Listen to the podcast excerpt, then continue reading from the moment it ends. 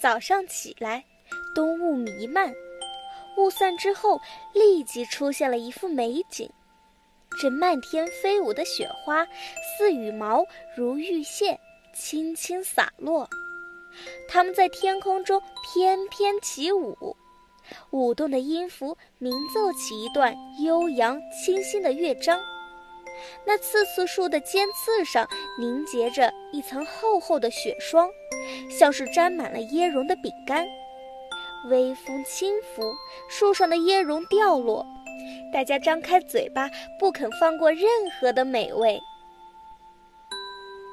厚厚的积雪，除了能够带来视觉上的净化之外，还能够带来一份特殊的娱乐活动，那就是堆雪人和打雪仗。刺头村的小伙伴们摩拳擦掌，跃跃欲试，准备进行一场大战。大家总共分为两组，一组是由奇尼、小仙儿和雷宝组成的刺刺小分队。另一组是由嘎啦和栗子三兄弟组成的速度小分队。仙小道爷爷作为裁判，三、二、一，哨声响起，比赛正式开始。只见栗子三兄弟凭借着默契和速度，很快的就团出了一个小土堆一样多的小雪球。三人分工明确。接二连三地向刺刺小分队发起攻击，你打我逃，左躲右闪。突然，一个雪球打到了小仙儿的背上，小仙儿一声惨叫，嘎啦又团起一个雪球扔了过去。雪球像一颗炮弹一样快速而精准地打到了雷宝的脑袋上，瞬间变成了奶油夹心草莓棉花糖。奇尼发起刺刺球攻击，让雷宝和小仙儿把团好的雪球安在刺刺上，并且大力抖动起来。雪球飞溅，嘎啦用自己的大块头回挡。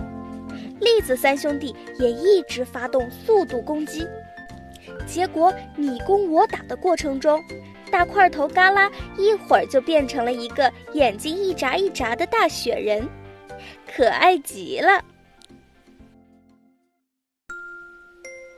突然，仙小道爷爷叫停了比赛，指着前方不远处的小树底下说：“刚刚好像有一只小驯鹿被雪球击晕了，咱们赶紧过去瞧一瞧。”雪中的小驯鹿美得像是一幅水墨画，长长的睫毛上挂着细密的小冰晶。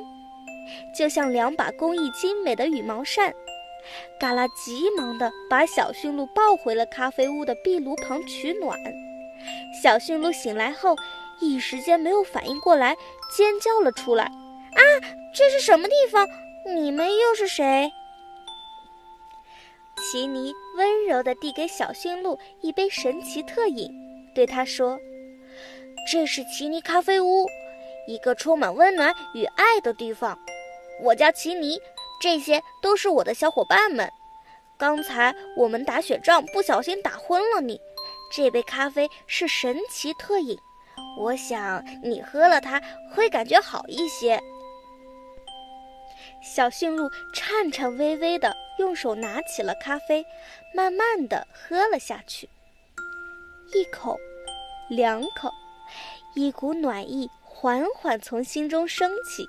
他激动地说：“谢谢你们，奇尼，你做的这杯咖啡可真好喝。”看着小驯鹿心满意足的表情，奇尼很欣慰，并问道：“小驯鹿，你叫什么名字？为什么会出现在刺头村？”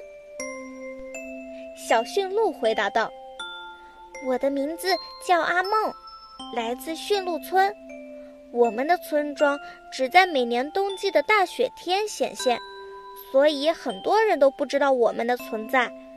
我一直有个梦想，就是希望自己能够在圣诞节那天帮助圣诞老人派送礼物，所以我就想出来找圣诞老人。可是找了很久都没有找到。路过刺头村，看到你们几个在打雪仗，觉得很有趣，所以就驻足看了一会儿。后来就发生了接下来的事情。仙小道爷爷说：“据我的小道消息，圣诞老人应该是住在礼物星球上。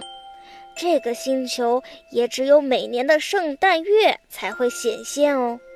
很巧的是，现在正是圣诞月。”次次骑士团商量了一下，决定帮助阿梦，一起寻找传说中的圣诞老人。说不定圣诞老人那里会有独特的咖啡秘方。